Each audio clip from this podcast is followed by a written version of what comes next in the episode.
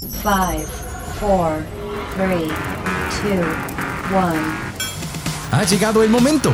Este es tu lugar para disfrutar, para divertirte e informarte.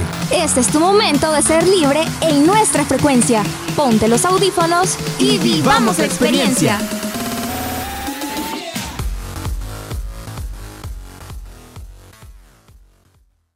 El horizonte era dorado, una infinidad de campo que se perdía a la vista ante un despampanante haz de luz naranja, sobre una colina, donde el cuadro del atardecer se apreciaba sin dificultad. Dos almas jóvenes reposaban, una sobre la otra. Eran los únicos ahí. Ambas siluetas se fundían en una sola. Son un solo cuerpo. Por unos instantes nada más importa. Beatriz, si yo tuviera la oportunidad, aunque sea la más chiquita, te sacaría de aquí y te llevara a otro lado para casarnos por fin y ser felices, solos, sin nadie que nos moleste. Ay, Jorge, estate callado un ratito más. Olvida por un rato que los demás existen, ¿sí? Pero vos sabés que tu papá... Ay, Jorge.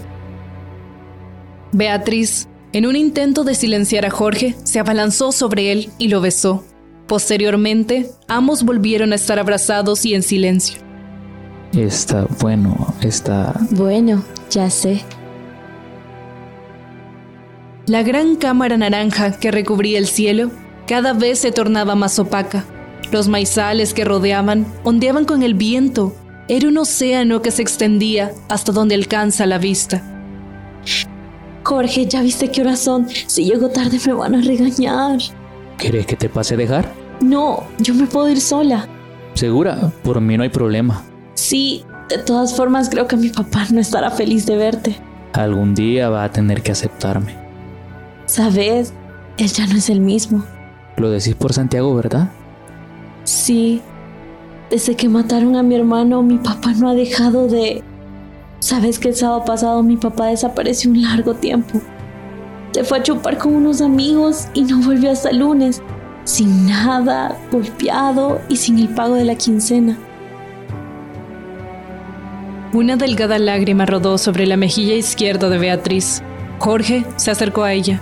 Con la mano limpió la pequeña gota de cristal que se disponía a llegar al labio superior de Beatriz. Mira, yo te daré la vida que mereces. Te prometo que un día te voy a sacar de aquí del cantón. Te lo prometo. Mientras aún tenía su mano en la mejilla de su amada, Jorge acercó la cara a la de Beatriz lentamente. En el horizonte, el sol se fundía con las copas de los árboles. La luz disminuía cada vez más. Sobre la colina, dos almas se unían en un beso. Solo existían ellos dos. Jorge, yo te amo. Lo sé, yo también te amo. Luego de estar junto a Beatriz durante un largo tiempo, Jorge deseaba que cada segundo junto a ella durara un minuto y que cada minuto un día entero. Pero esto era imposible. Tuvo que despedirse y comenzar a buscar el camino a su casa. Jorge tenía que atravesar los maizales para llegar. Era un largo recorrido, tanto de ida como de regreso. Pero cada encuentro con Beatriz lo valían para él. Tras haber caminado por un largo tiempo, Jorge logró ver a un par de metros una luz amarilla que brillaba sola en una noche hundida en la oscuridad. Al llegar, vio a su padre dormido en su mecedora, como era de costumbre tras la cena. Jorge, ¿dónde estabas? Tu tata y yo te estuvimos esperando para cenar, cipote, por Dios. ¿No ves qué horas son ya? ¿Que no sabes que no es tiempo de andar así como si nada allá afuera? Mamá, tranquilícese, estaba con la Beatriz. ¿No ves que me tenías afligida? ¿No ves que se están llevando los hipotes como vos? Hoy me contó la niña Marta que se llevaron a su sobrino, el que tiene tu edad, hace unos días. Su mamá sufre. Y cómo no, pobrecita. Mamá, pero usted sabe que yo ando ahí nomás. Yo ya estoy grande, tengo 16 años, ya me puedo cuidar solo. ¿Qué no entendés, Jorge? Te van a llevar o peor te pueden matar, Dios guarde. Mira lo que hicieron los guardias con el hermano de esa mentada cipota tuya. Santiago andaba metido en cosas raras, vos sabés. Así me contó Beatriz, se juntaba a disque con sus compañeros y él era comunista. Ajá, ¿cómo no? Decile eso a los guardias a ver si te perdonan. Ellos no distinguen entre comunistas, cristianos ni bichitos pendejos como vos. Ellos solo ven guerrilleros que tienen que matar. Más te vale no andar jodiendo como hoy y regresar tan tarde a la casa. Mamá, perdone, pero yo no puedo estar sin ver a Beatriz. Así decís ahora, pero ya vas a ver, eso te va a pasar. No, mamá, yo la amo y ella me ama. Ya, cállate, deja de decir tonteras y anda acostate. Y ya no esté gritando que a tu tata le tocó bien pesado hoy en la siembra. Déjalo dormir al pobre hombre. Jorge fue a acostarse sin cenar. Su cama era un colchón viejo que le había regalado su padrino. Sobre este había colocado un petate para sentirse un poco más cómodo al dormir. Jorge sabía que tenía que descansar bien esa noche, porque al día siguiente le tocaría ir con su padre al monte a sembrar. Dios, por favor, dame otra vida. Por favor, dame una vida con Beatriz. La luz era blanca, el cielo era azul, el susurro del viento era agradable. Jorge podía sentir que era libre, era feliz. Beatriz corría entre los pastizales verdes, se miraba más hermosa que de costumbre. Ella se acercó a él y le tomó la mano. Ambos corrieron sin rumbo. Luego cayeron en el pasto y rieron. ¿Viste, Beatriz? Te dije que te sacaría. Te dije que te daría la vida que merecías y mira, lo hemos logrado. Sí, mi amor, te amo. Por fin estamos juntos. Sí, mi amor, lo sé, yo... Jorge, levántate. ¿Ah? Levántate rápido. Jorge, Jorge, levántate, levántate rápido. ¿Qué? Jorge estaba de vuelta sobre su cama. Su madre estaba al lado. Era ella quien lo estaba despertando. Mamá, ¿qué pasa? Hijo, tienes que irte. Te están buscando. ¿Quién? Te dije que no te juntaras con esa cipota. Hoy todos piensan que sos un guerrillero. ¿Y, y mi papá? Está afuera hablando con los soldados. Tenés que irte ya. Andate a la casa de tu padrino. Él te va a cuidar para mientras. Pero, mamá, no, no. Solo andate en el nombre de Dios. Jorge no entendía nada. En un segundo estaba con Beatriz y al otro su cabeza estaba a punto de explotar. La madre le echa la bendición a Jorge, le da un beso en la frente y lo deja ir. Te quiero, hijo. Ya, andate. Salí por la puerta de atrás de la casa. Jorge sabía muy bien cómo salir de su casa sin ser visto por quienes estaban en el corredor. Lo había hecho en varias ocasiones para no ser castigado. Se coló por un agujero que estaba al fondo de la casa. A un par de metros había un matorral en el que era fácil ocultarse, lo cual hizo para evitar ser visto por los hombres armados que ya rodeaban su casa. Son un vergo. Me van a... Jorge logró ver y oír a lo lejos de su padre hablando con dos hombres vestidos de militares. Ambos estaban armados con fusiles. Jorge pudo escuchar a duras penas lo que decían. Ya se lo dije, señor. Aquí solo vivimos mi mujer y yo. Mi único hijo murió hace mucho tiempo de una fiebre que le dio. ¿Y entonces quién putas es el guerrillero que vive aquí? Nos dijeron que aquí se reúnen los compañeros de un tal comandante Chano. No es usted, ¿verdad, viejo? No sé de qué me habla. Yo no conozco a nadie llamado así. Usted no quiere ver la cara de pendejos. Mi capitán. ¿Mm? Doy parte de que encontramos esto ahí tirado. Es un pañuelo rojo con una estrella. Mire. ¡Viejo hijo de puta! No, no es mío, no es mío, se lo juro que no es mío. Llévenselo, y a la mujer también, y préndanle fuego a esta casa de mierda. El militar le dio un golpe en el pecho, tan fuerte que lo tumbó al suelo. Jorge, asustado, sin saber qué hacer en verdad, corrió hacia los maizales. Al fondo, oye a su madre gritar. Jorge sigue corriendo, las lágrimas le nublan la vista. ¡No!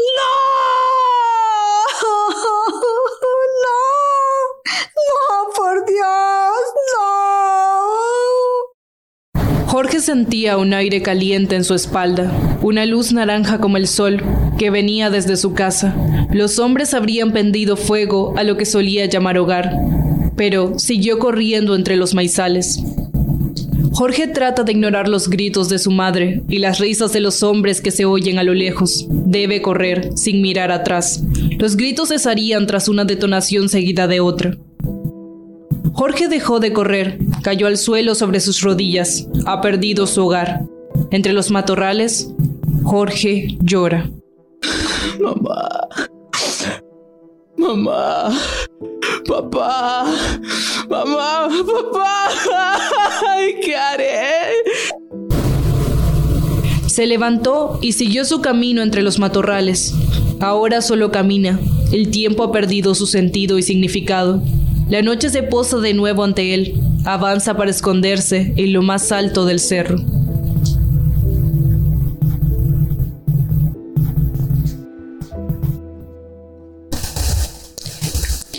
La luz naranja se alejaba en el horizonte, que se fundía con los maizales, Jorge y Beatriz, dos almas que juntas parecen una sola, están a punto de decirse adiós.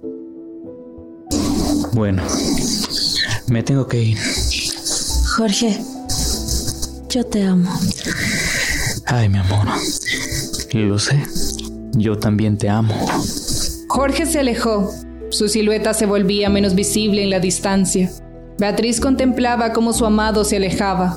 Su amor se iba, desaparecía cada vez más por el polvoriento camino, blanco y pedregoso.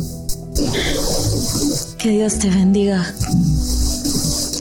Que Dios te proteja, Jorge. A ella todavía le hacía falta llegar a casa, la cual se encontraba en las orillas del pueblo. Será mejor que me apresure a caminar. Empieza a ponerse oscuro. Beatriz caminó en el sendero pedregoso. Siempre trataba de caminar con cautela para evitar tropezarse, algo que había ocurrido en varias ocasiones en aquella oscuridad.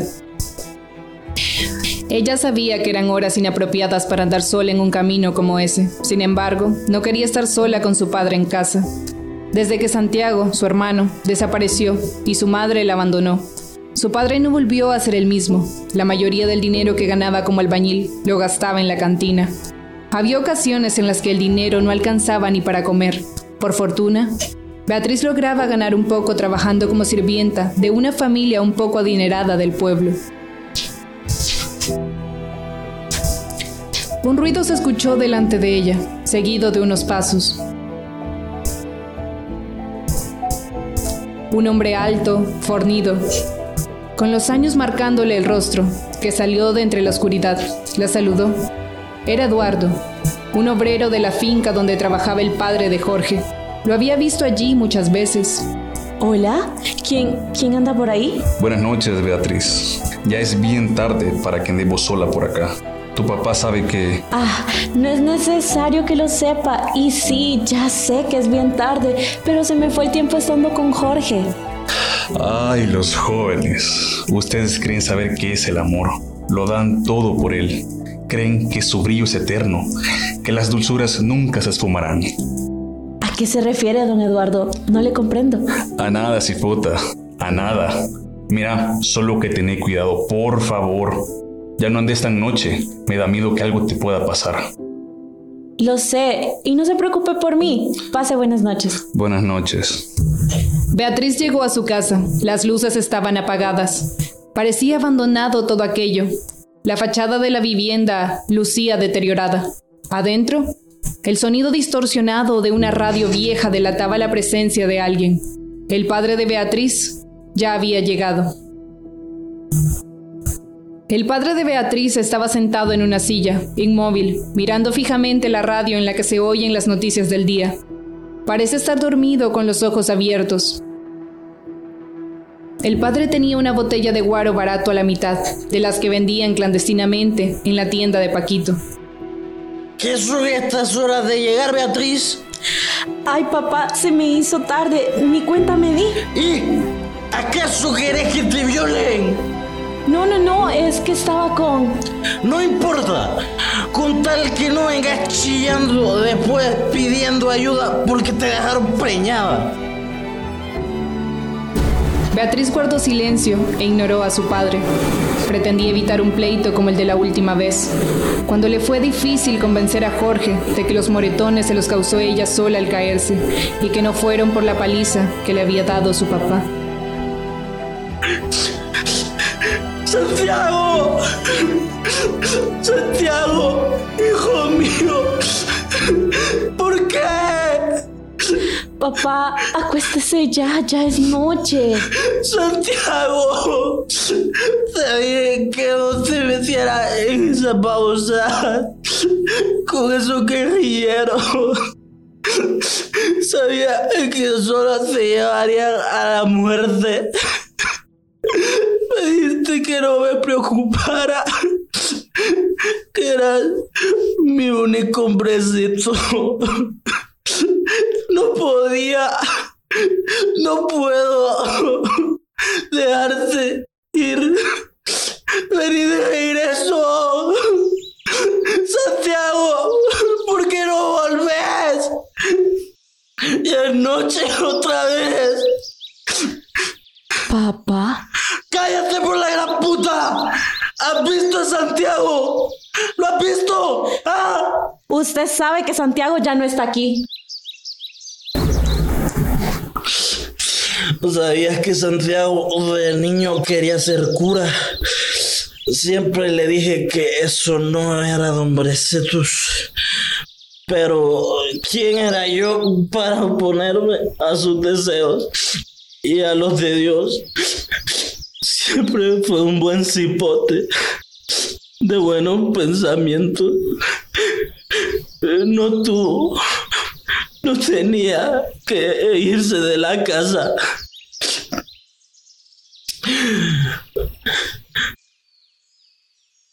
Ambos guardaron silencio. Beatriz no había olvidado a Santiago, lo extrañaba, aunque la última vez que él pasó en casa no fue muy agradable. Beatriz recuerda cómo él y su padre se gritaron y discutieron. Lo último que vio fue a Santiago largándose. Después de ese pleito con su padre, semanas después, se enteraron que el cuerpo de Santiago estaba tirado a la orilla de la carretera, junto a dos cuerpos más, al parecer de sus compañeros. Nadie los recogió para enterrarlos, por miedo, miedo a que los identificaran como familiares de un guerrillero. Beatriz, anda a traerle otro trago. Hacerle ese favor a este viejo de tu padre. No, papá. Yo me tengo que ir a dormir. No, haceme caso. No te vas a ir a ningún lado. El padre se exaltó en ese instante y en un impulso violento le lanzó a Beatriz la botella vacía de guaro que tenía en la mano. El frasco golpeó directamente a la cara de Beatriz, haciéndola caer al suelo. La botella cortó el pómulo de Beatriz, quien empezó a sangrar. Mientras las lágrimas brotaban de sus ojos, lágrimas y sangre se mezclaron irrigando el suelo de la casa.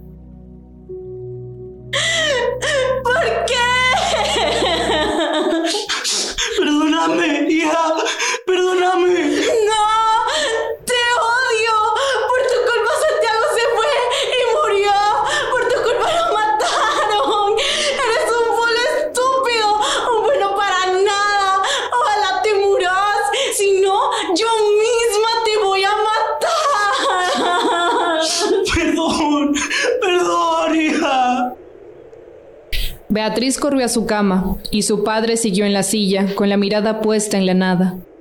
La radio siguió sonando.